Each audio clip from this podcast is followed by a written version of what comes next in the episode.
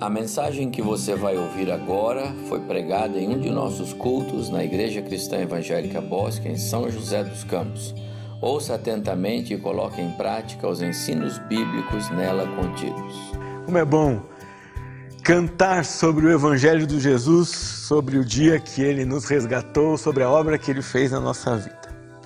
Nós vamos continuar estudando ah, o capítulo 2 da, da primeira carta de Pedro. Quero convidar você então para que abra sua Bíblia comigo na primeira carta de Pedro, no capítulo 2. Nós vamos ler a partir do verso 18 até o final do capítulo. Primeira carta de Pedro, capítulo 2, a partir do verso 18. Você pode acompanhar comigo aí na sua Bíblia. Primeira, primeira Pedro 2, 18. Servos, Sede submissos com todo temor ao vosso Senhor, não somente se for bom e cordato, mas também ao perverso. Porque isto é grato que alguém suporte tristezas, sofrendo injustamente por motivo de sua consciência para com Deus. Porque que glória há se pecando e sendo esbofeteados por isso, o suportais com paciência? Se, entretanto, quando praticais o bem, sois igualmente afligidos e o suportais com paciência, isto é grato a Deus. Porquanto para isto mesmo fostes chamados, pois que também Cristo sofreu em vosso lugar, deixando-vos exemplo para seguirdes os seus passos, o qual não cometeu pecado nem dolo, algum se achou em sua boca. Pois quando ele, ultrajado, não revidava com ultraje, quando maltratado, não fazia ameaças, mas entregava-se àquele que julga retamente, carregando ele mesmo em seu corpo sobre o madeiro os nossos pecados, para que nós, mortos para os pecados, vivamos para a justiça, por suas chagas fostes sarados, porque estáveis desgarrados como ovelhas, agora, porém, vos convertestes ao pastor e bispo da vossa alma. Numa época nessa, como esta que nós vivemos, em que as pessoas naturalmente já se opõem à palavra de Deus, há um texto como esse aqui que trata de temas como servidão, escravidão e passividade ou pacificação quando se é vítima de um sofrimento injusto, muito mais traz agitação para o coração daqueles que leem. Muito mais traz agitação para o coração daqueles que leem e não recebem esse texto como palavra de Deus. Ainda, em alguns casos, um texto como esse agita o coração daqueles que já conhecem a Cristo como Salvador, pois de fato tratar do tema de sofrimento injusto, retribuído com bem, não é algo confortável para a natureza da nossa alma, para a natureza do nosso coração para a natureza do nosso pensamento como ser humano e como pessoas. O nosso conceito natural de justiça está na retribuição justa de acordo com aquele que é ofendido. Nem sempre justa para todos, mas na maioria das vezes justa para aquele que é ofendido. Um tipo de vingança ou um tipo de punição para que na punição do outro mesmo que o sofrimento da vítima não mude, ele encontre algum conforto. Esse é o conceito de justiça humano. O salmo que nós lemos no começo do culto, você vê o clamor de um justo indignado, porque ele olha a vida do homem mau, ele olha a vida do perverso, e no julgamento dele, daquele justo, de alguma forma, o perverso não merecia aquilo que recebia, ou as coisas que ele tinha, ou a vida que ele levava. Ele era injusto, ele não seguia a lei de Deus, ele não cumpria a vontade de Deus. Como é que ele pode ter as coisas que ele tem? E, e como que, se eu comparando a minha vida com a dele, é, eu tenho menos ou eu sou menos? Então o salmista se encontra numa agitação de alma, tanto no Salmo 37 quanto, quanto no Salmo 73. E alguém pode dizer assim: ah, isso é coisa do pessoal do Velho Testamento, porque eles tinham uma, uma cabeça diferente. Não, no final dos Salmos você vai perceber que eles terminam resolvendo o conflito com o seu coração, descansando na obra e no poder de Deus e na vontade de Deus que é percebida por causa do cumprimento dos propósitos de Deus e não por causa do cumprimento das nossas expectativas ou do nosso conforto ou daquilo que nós julgamos que deveria acontecer conosco como execução de justiça. É, esse não é um texto fácil de ser aceito e praticado. Já de cara é um grande desafio para você e para mim. Mas enquanto nós formos percorrendo cada versículo e cada parte dele, você vai perceber que ele tem muito a nos ensinar.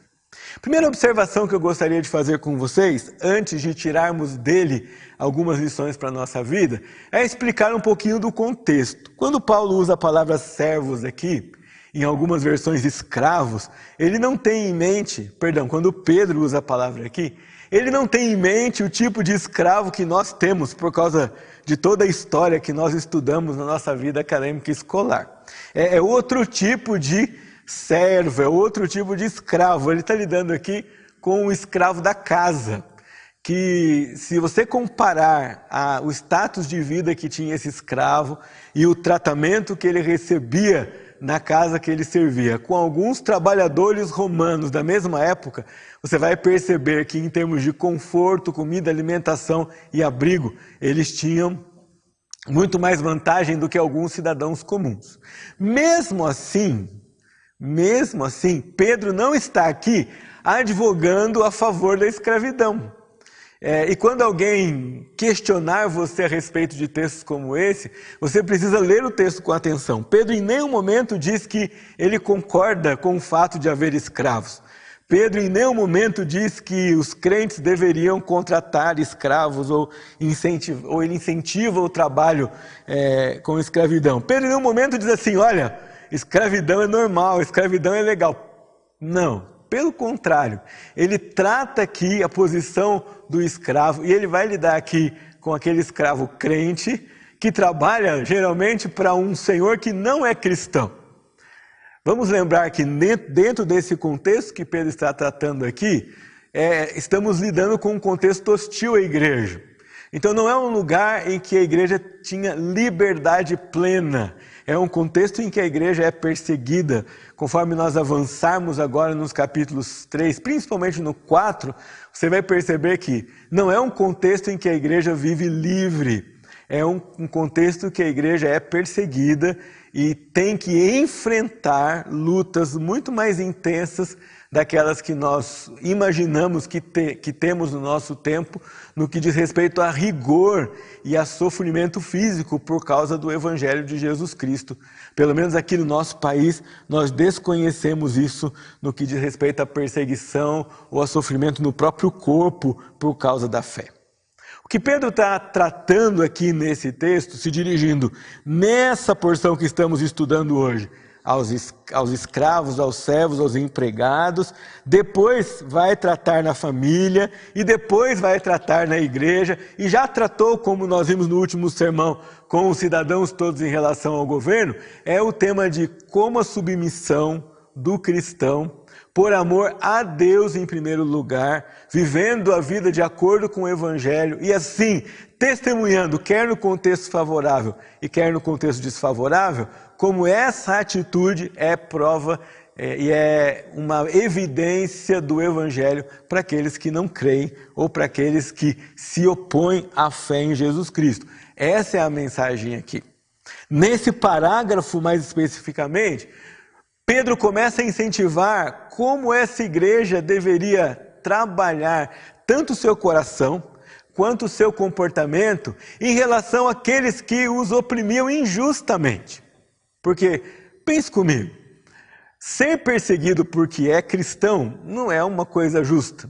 Ser cristão não é um crime. Crer em Cristo é, não, não, é, não pode ser considerado algo ou uma conduta que é peculiar a vida de um malfeitor.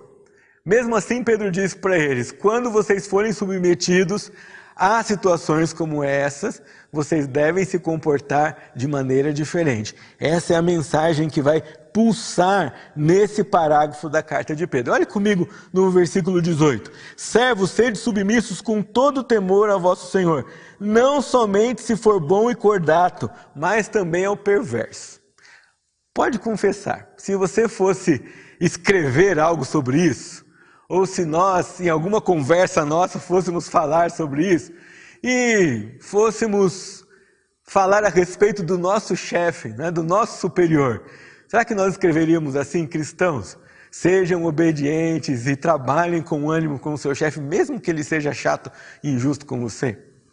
Vez por outra, quando nós estamos lidando com desconforto no nosso trabalho, a nossa oração é mais para que o nosso chefe chato seja transferido, ganhe uma, uma promoção especial e vai trabalhar no exterior, bem longe de nós, ah, ou que ele resolva, não é? Dar um upgrade na sua vida e mudar de trabalho e a gente fique livre daquela pessoa que é uma pedra no nosso sapato.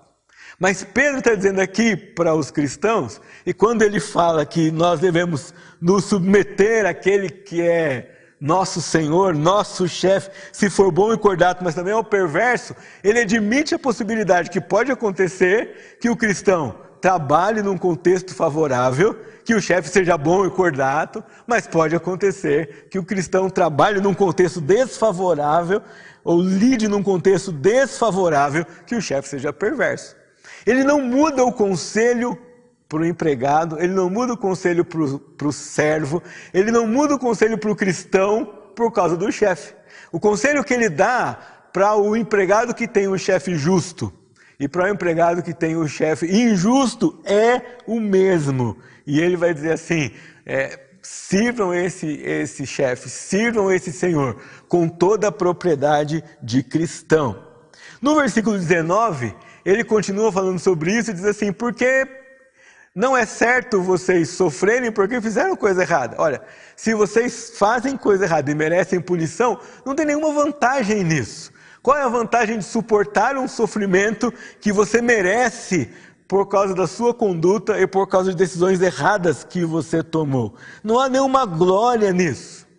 Mas há glória, há galardão, há bênção se você suporta com paciência sofrimento injusto, não por amor ao chefe, não por amor a si mesmo. Você vai ver daqui a pouco aqui comigo, mas por amor ao nosso Senhor, por amor àquele que nos salvou, por amor àquele que se entregou por nós na cruz do Calvário. Talvez você que ainda não tenha a experiência de ser salvo por Cristo, agora me ouvindo falar, tenha muitas perguntas. E tudo isso que eu estou falando aqui seja ao contrário daquilo que você pensaria ou daquilo que você aconselharia alguém. E eu queria dizer para você que se você está pensando isso, então você está começando a entender que o Evangelho de Cristo, quando transforma a nossa vida, ele nos põe para viver na contramão da nossa natureza e daquilo que nós faríamos baseados ou fundamentados na nossa própria opinião. Pedro continua, o texto diz assim: Se vocês fazem mal, não há vantagem nenhuma em suportar o sofrimento. Mas ele diz: Se entretanto, quanto praticais o bem, sois, sois igualmente afligidos e o suportais com paciência, isto é, grato a Deus, oh, perdão. Isto é, grato a Deus, porquanto para isto mesmo fosse chamados, pois que também Cristo sofreu em vosso lugar, deixando-vos exemplos para seguirdes os seus passos. A tarefa é árdua, meu irmão, porque não basta suportar o sofrimento injusto com paciência. Pedro vai dizer: você vai suportar o sofrimento injusto com paciência, com gratidão, não por causa do sofrimento, com gratidão não por causa de quem oprime você, mas com gratidão por causa do Evangelho. Veja que nível de vida cristã Pedro desenvolve aqui para aqueles que são cristãos perseguidos. Antes de prosseguir com esse tema do sofrimento, há duas lições que eu gostaria de trazer para você pensar no campo desse sofrimento injusto, dessa relação de você e uma pessoa superior, ou você como superior. Vamos trocar de lugar aqui para nós pensarmos um pouco como nós somos e como nós nos comportamos quando nós somos os senhores, quando nós somos os chefes. Há um lugar e há uma maneira de se comportar também como cristão quando você ocupa a posição oposta daquela que Pedro está exortando aqui. E nessa posição, nosso trabalho é sempre buscar a justiça e sempre buscar o bem daqueles que estão debaixo da nossa supervisão. É sempre assim como Deus chama os pastores para cuidar do seu rebanho, olhando para aqueles que estão debaixo do seu cuidado, fazer o que melhor para eles, mesmo no quando não for o melhor para você. É assim que um chefe cristão dá testemunho do Evangelho para aqueles que estão debaixo de sua supervisão, debaixo de sua liderança, onde quer que o Senhor tenha colocado você para trabalhar, para servi-lo como discípulo dele. Há um alerta que eu preciso fazer aqui para você também, nesse ponto, é que Pedro não está dizendo para os crentes assim: olhe, procurem ocasiões que provoquem o sofrimento, porque se vocês escolherem sempre o lugar onde o sofrimento está, vocês são bem-aventurados. Pedro não está se referindo a isso. Ele não está dizendo assim, busque ou se coloque em situações para sofrer, escolha isso. Não, Pedro está tratando aqui de circunstâncias em que você não escolhe o sofrimento, em que não está na sua mão decidir se você faz parte daquela configuração ou daquela situação ou não. Tudo bem, nos dias de hoje, se você trabalha em determinado emprego, você pode decidir trocar. Você pode conseguir uma outra oportunidade e você pode tomar uma decisão como esta. Mas os crentes que ouviam Pedro aqui, eles não podiam decidir isso. Você pensa, ninguém naquela época se oferecia para ser escravo. Você acha que alguém ia chegar e dizer, olha, por favor, eu quero ser seu escravo? Não.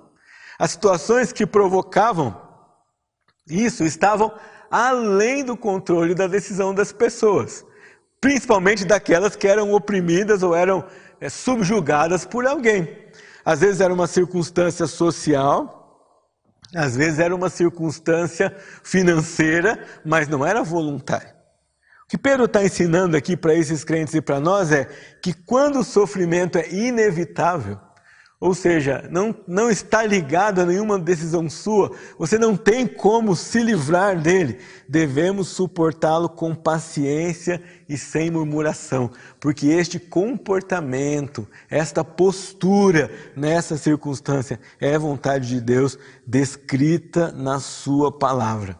Aquele que sofre com paciência quando encara circunstâncias que estão além do seu controle e que são provocadas por outras pessoas, diz Pedro no versículo 19, é louvável, traz glória, glórias para Deus e prega uma mensagem do Evangelho de forma concreta e de forma contundente para aqueles que olham e, e, e, analisam e percebem e convivem com você olhando o seu tipo de comportamento. No parágrafo anterior, Pedro vai lembrar os crentes disso e vai tratar disso quando ele diz assim: quando vocês fazem o bem, vocês convencem alguns que fazem o mal do Evangelho do Senhor Jesus. Ou seja, Deus usa essa, esse comportamento, essa postura de imitar a Cristo na sua resignação para tocar, para confundir, para chamar atenção para despertar em algumas pessoas que não conhecem a Jesus a curiosidade pelo Evangelho e a aproximação com a verdade do Senhor Jesus Cristo. Pedro vai exortando os crentes e, a certo ponto aqui, ele enuncia por que é que nós devemos suportar provações como essa com paciência. Leia comigo de novo versículo 21.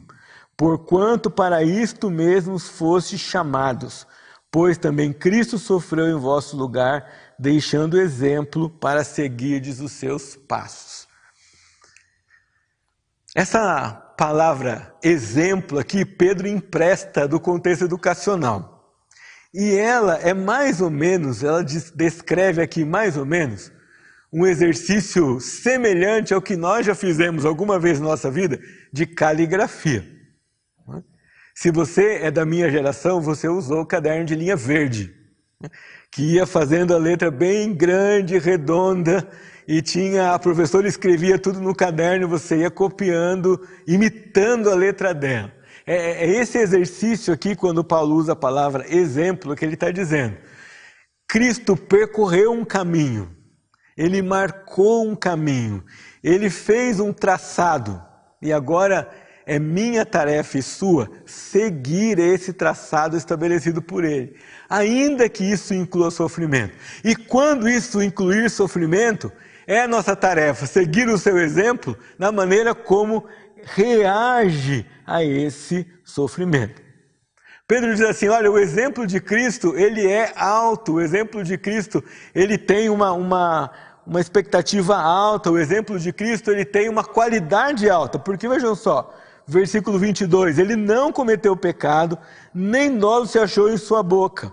Ainda assim, quando ultrajado, não revidava com ultraje, quando maltratado, não fazia ameaças, mas entregava-se àquele que julga retamente. Deixa eu dizer para você, não vale você usar essa frase com raiva. Tá? Às vezes alguém ofende você, você vai dizer assim: não vou reagir, mas vou entregar essa, essa situação para aquele que julga retamente. Mas o que está no seu coração é uma vontade que Deus mande do céu uma carga de 4.500 volts de fogo angelical na cabeça daquela pessoa. E quando Pedro chama a nossa atenção para isso, ele não, não pede esse tipo de atitude no nosso coração, mas entregar a Deus que julga retamente é confiar no juízo dele, ainda que ele decida que aquela pessoa que fez mal a você vai conviver com você na eternidade no céu, porque em algum momento da vida dela ela vai se arrepender e ela vai mudar de vida abraçando o Senhor Jesus como Salvador. Aquele que julga retamente é um convite para você e eu olharmos para as circunstâncias com os olhos de Deus, não com os olhos nossos, e com o amor imerecido e a graça extremamente inefável do Senhor, e não com o nosso padrão, a nossa maneira de julgar ou os nossos desejos de vingança.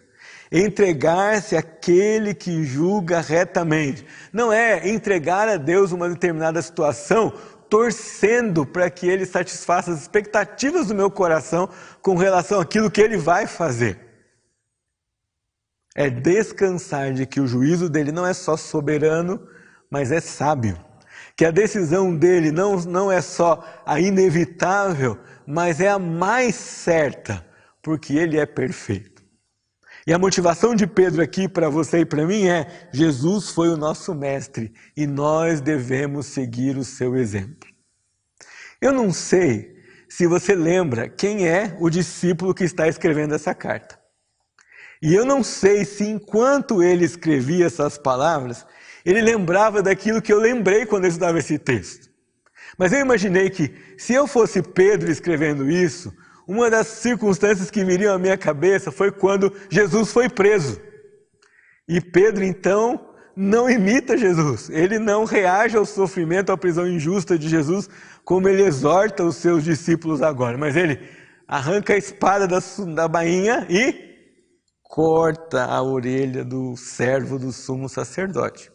Eu imagino que enquanto Pedro aqui escreve para o seu auditório, para a sua audiência, para a sua igreja, ele lembra de como o Senhor trabalhou no seu coração e mudou a sua própria postura, pois agora ele está dizendo a esses irmãos que não imitem a ele, não façam aquilo que ele fez, não tenham aquele tipo de atitude, mas que eles imitem o Mestre Jesus, que ainda por cima pegou a orelha do servo e curou aquele servo que participava daquele conluio de prisão injusta do ponto de vista humano, mas que ao mesmo tempo era a execução do plano de Deus e da sua obra, planejando já para salvar a humanidade e aqueles a quem ele decidiu salvar. Pedro diz: vocês devem suportar o sofrimento por causa do exemplo de Cristo.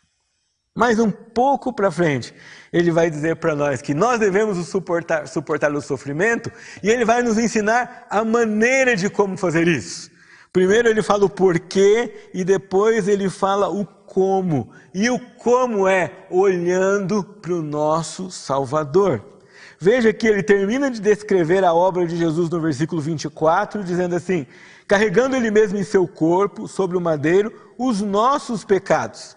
Aqui ele começa a lembrar você que quando você olha para Jesus, você lembra que você não recebe de Deus todo o castigo e todo o sofrimento merecido por causa daquilo que você é sem a obra de Jesus. Então, nós mortos para o carregando em seu corpo sobre o madeiro os nossos pecados, para que nós, mortos para os pecados, vivamos para a sua justiça, por suas chagas fostes sarados. Pedro convida você e eu a olharmos para aquilo que nós somos em Cristo e para aquilo que Cristo fez, de maneira que nós possamos suportar aquilo que é, é temporariamente injusto enquanto nós vivemos aqui. E ele ainda vai, vai, nos lembrar no versículo 25. Lembra que Jesus fez a obra toda na cruz, ele está falando para nós. Nós morremos com Cristo na cruz e vivemos de novo e agora livres e de novo, como no parágrafo anterior, ele chama a atenção dos cristãos que a verdadeira liberdade não está na sua condição social, não está na sua condição política, não está em como o governo abençoa ou persegue os cristãos, mas a sua condição de liberdade está apenas na obra de Jesus. Ele vai dizer para que vivos nós fôssemos sarados e vivamos para a justiça. Percebem aqui o contraponto que Pedro faz entre a injustiça humana e a justiça de Deus, que não está baseada em nós, mas está baseada no sacrifício do seu filho Jesus. E ele termina esse parágrafo lembrando da nossa identidade, porque estáveis desgarrados como ovelhas.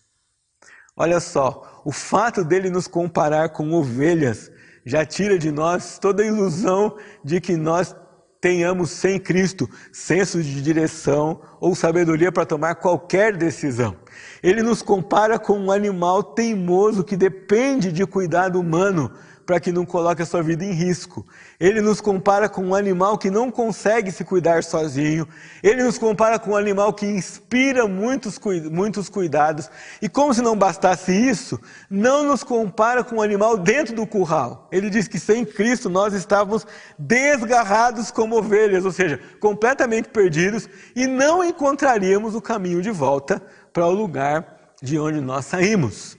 Nós só encontramos por causa de Jesus. E ele finaliza dizendo: o sofrimento vocês suportam, esta vida vocês suportam, e as lutas vocês suportam, olhando para o pastor e bispo da vossa alma.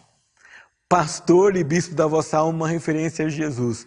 Pastor é aquele que cuida, pastor é aquele que supre, pastor é aquele que faz curativo nas feridas da ovelha, e bispo, aquele que supervisiona, aquele que guia e aquele que dirige.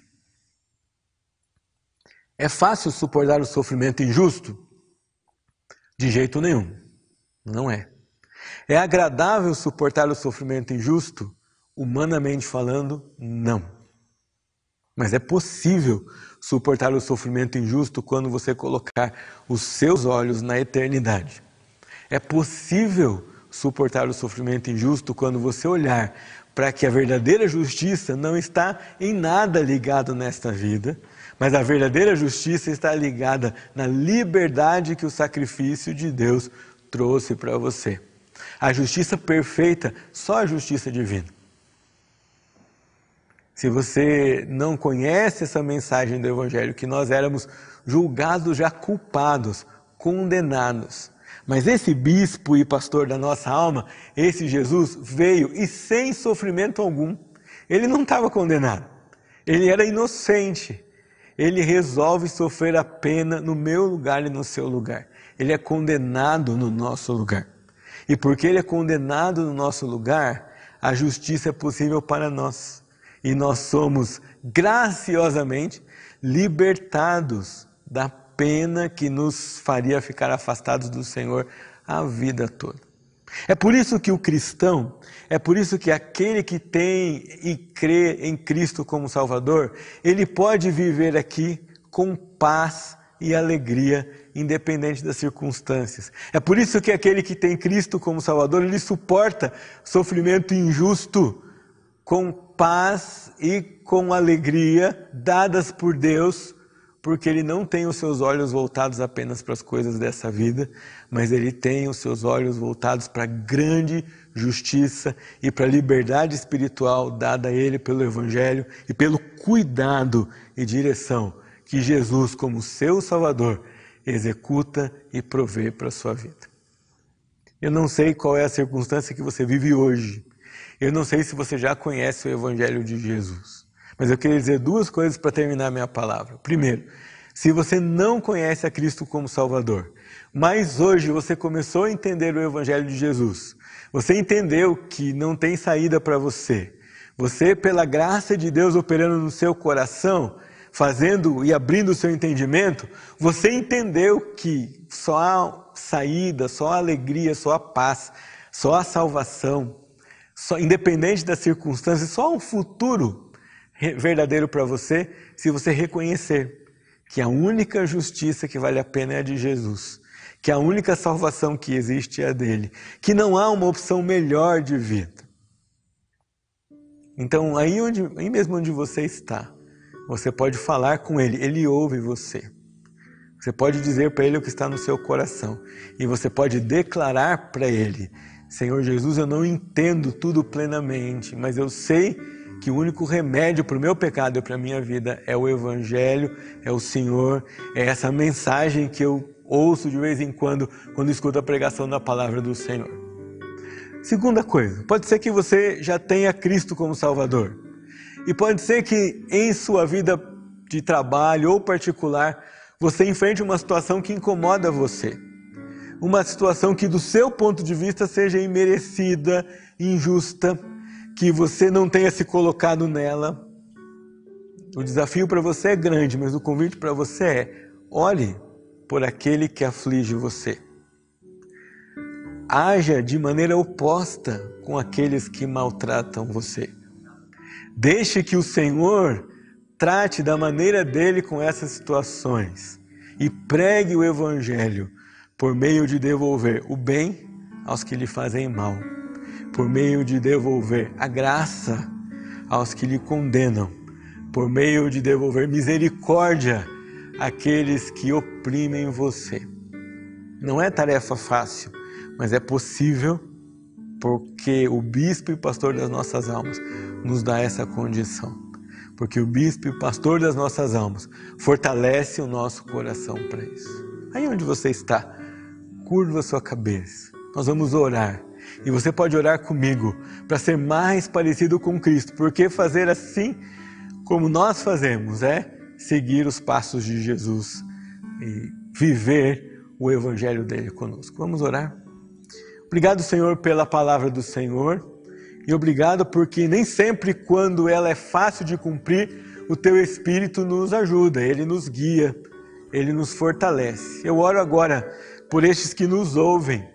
E se há alguém que não conhece o Evangelho de Jesus, que e se ele vai ser levado pelo teu Espírito a esse Evangelho, que ele encontre esse caminho nesta manhã, que ele escute a palavra do Senhor, que ele entregue, ore e tenha a alegria de recebê-lo como Salvador.